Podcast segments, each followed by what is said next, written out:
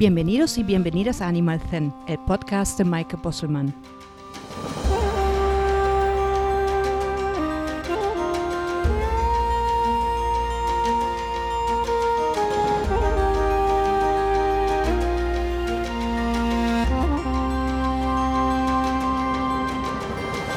Este podcast es un espacio para despertar la conciencia del bienestar de todos los seres, animales y sus personas con el fin de crear una convivencia armónica, mejorando el vínculo entre ambos.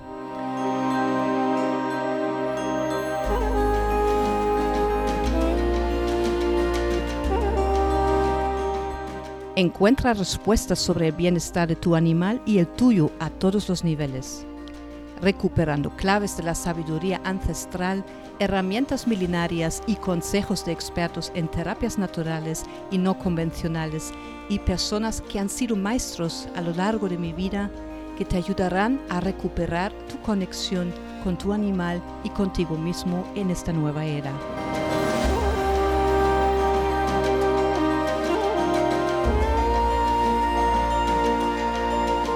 Un espacio para compartir y sentirnos más cerca, de hocico a hocico, de oreja a oreja, de corazón a corazón.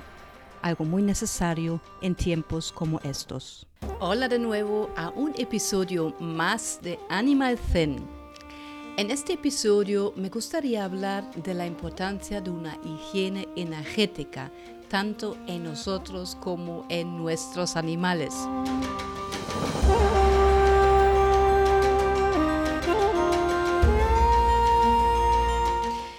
Desde que yo trabajo como terapeuta con animales, siento más sensibilidad hacia el entorno que me rodea. Quizás es uno de los primeros aprendizajes que uno hace cuando trata con animales de cerca o quizás al trabajar con la energía de los demás, sea eh, animal o humano, em, uno se da cuenta que es muy bonito, pero también agotador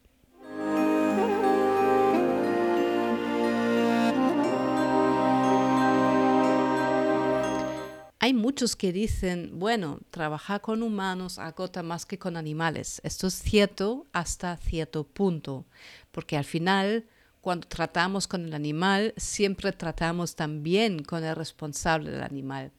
Y si se une el malestar del animal con el malestar del humano, ya recibes realmente una doble dosis.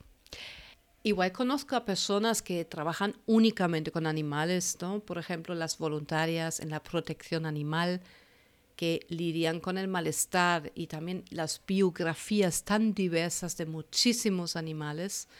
Eso también agota energéticamente. Recuerdo una vez que me llamaron a una consulta mm, para ver a un gato que estaba muy, muy mal y de hecho que, que quería irse ya de este plano estaba mantenido vivo con medicación, pero ya en el fondo quería irse, ¿no? Yo al entrar a la casa vi eh, este gran sufrimiento dentro del animal que con su mirada mm, ya me decía todo muy claro que no quiero nada, solo lagarme de aquí.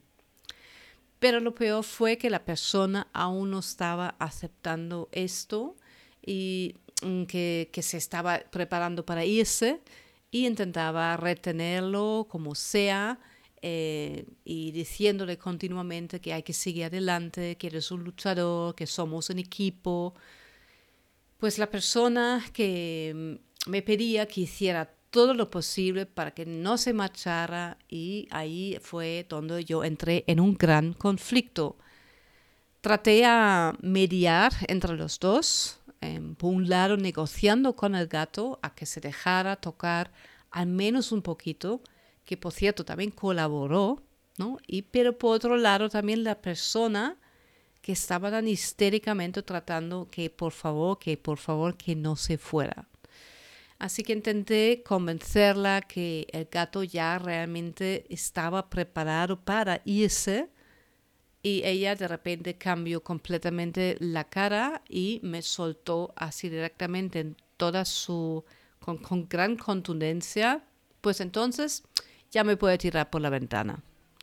se me quedé un poco en shock cuando, cuando dijo esto, porque yo no me esperaba un anuncio de suicidio por parte de la persona y sentí también como, eh, ¿no? Como se empezaba como crear un nudo en mi estómago y al mismo tiempo ya el gato me decía, ves, no me deja ir, haz algo para que pueda irme. ha sido un tremendo conflicto, ha sido quizás una de, mis, de las consultas más duras de mi vida, mediando entre la salud mental de la persona y la salud física del animal.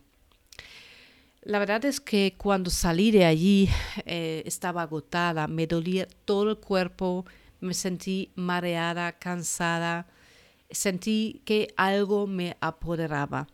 Y al regresar a casa, lo primero, primero que hice era que yo sentí simplemente que yo necesitaba tomarme una ducha caliente y me la tomé con sal marina, una ducha con sal marina. Así me liberé y me limpié tal como cuidamos, ¿no? cuidamos nuestro cuerpo, eh, duchándonos, ¿no? Y, esa higiene así en el, en el plano físico, también deberíamos limpiarnos a nivel energético, porque nuestro campo energético o aura suele contaminarse por diferentes razones, ¿no? Y cuando esto sucede, podemos llegar a tener problemas de salud de todo tipo. ¿Cómo deberíamos limpiarnos energéticamente? En Animal Zen hablamos sobre diferentes aspectos de bienestar animal, sobre terapias naturales, pero también otras herramientas y conocimientos relacionados. Tendremos a expertos invitados que compartirán su sabiduría contigo. ¿Cómo deberíamos limpiarnos energéticamente? Un primer paso sería ordenar nuestro hogar, ya que con el orden y el aseo generamos las condiciones para que el lugar no se contamine tanto energéticamente. La limpieza debemos hacerla sacando la suciedad, colocando cada cosa en su sitio. Yo, la verdad, hago al menos dos veces al año una limpieza profunda en toda la casa, abriendo cada armario. Otro consejo es también rodearnos de personas positivas y tratar de pasar el mayor tiempo posible con ellas. También estar en contacto con la naturaleza, dado que tiene el poder de procesar la energía negativa y transmutarla positivamente.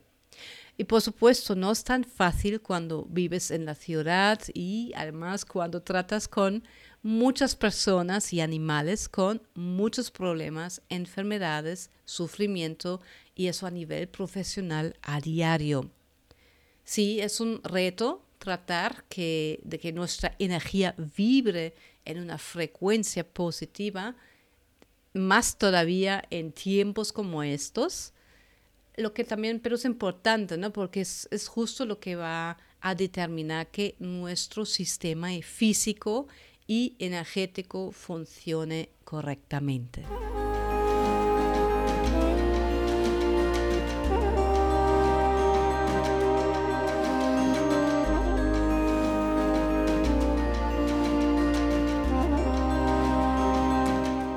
Por eso es tan importante saber escuchar a ti misma y cuidar nuestras emociones, que por cierto, todas son válidas. Esto porque las frecuencias relacionadas con el amor ayudan a mantener nuestra higiene energética, mientras que las relacionadas con el miedo, el enojo, la ansiedad nos cargan solo de suciedad. Pero claro, no se trata de estar todo el día con energía de la sonrisa y el amor, es más darse cuenta cuando, en, en qué momento estás viviendo una emoción intenta escucharte e intenta averiguar por qué sientes enfado o miedo en este instante. Y si no miedo, mm, si no es miedo, quizás mm, es más bien tristeza. Pues las energías que nos rodean, igual que las emociones, son de vibración alta y baja, de luz y oscuridad, de yin y de yang. No se trata de ver una cosa mejor que la otra, sino que trata mm, de encontrar el baile de equilibrio entre ambos, ¿no? Como, y no dejarse arrastrar por las vibraciones bajas. Por esa razón es aconsejable deshacernos de toda esa basura energética que nos está afectando no solo físicamente, sino también a nivel emocional y espiritual. Muchas personas creen que las limpiezas energéticas implican una serie de rituales con saumerios, velas, agua bendita u otros elementos, pero realmente el proceso es muchísimo más simple y mucho más accesible, ¿no? De hecho, que cada persona viene dotada con las herramientas para hacer limpiezas energéticas y también sanaciones. No requiere de instrumentos. Eh, incluso podemos efectuar esos procesos a distancia. ¿Y cómo podemos limpiar energéticamente a nuestros animales?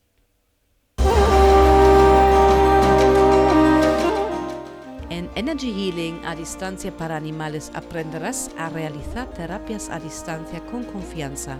Desarrollarás técnicas de mindfulness para lograr un profundo estado de conciencia, llegar a un estado de silencio interior, afinar la escucha activa, entrenar la atención plena y agudizar la vista sin mirar. Encuentra más sobre el curso online en terapiasadistanciaparaanimales.com. ¿Cómo podemos limpiar energéticamente a nuestros animales? La manera más natural y más sencilla es salir al campo, a la naturaleza con ellos. El simple contacto con las cuatro patas con la tierra hace descargar mucha carga energética. Pero aquí está el problema. Si no vivimos en el campo, sino en la ciudad, y tu perro solo puede caminar sobre asfalto o estar dentro de un parque cuyo suelo no suele ser de todo natural, o si tienes un gato que nunca sale fuera de casa, o si tienes cualquier otro animal que no tenga acceso al jardín, esto sí puede convertirse en un problema energéticamente hablado. Y es allí donde podemos aplicar terapias energéticas como el shiatsu o energy healing o cualquier otra terapia que trabaja la restauración del flujo energético para restituir la salud y el bienestar del animal. Así que te recomiendo crear una rutina en tu vida, un hábito de cuidar tu higiene energética y la de tu animal. Espero que hayas disfrutado de este episodio y que hayas podido descubrir algo nuevo para ti y tu animal.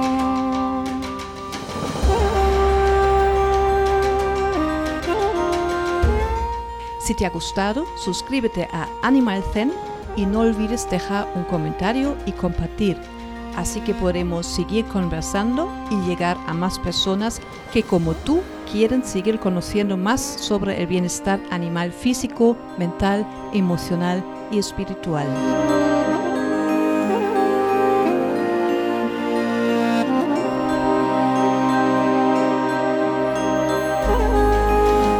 Y si quieres, me puedes mandar tus preguntas y sugerencias de temas sobre que te gustaría escuchar en próximos episodios a podcast.senderoanimal.com.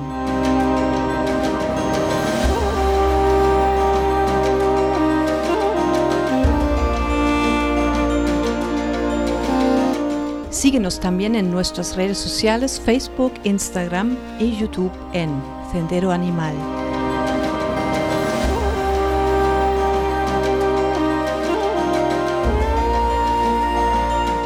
Muchas gracias por haberme escuchado hasta aquí.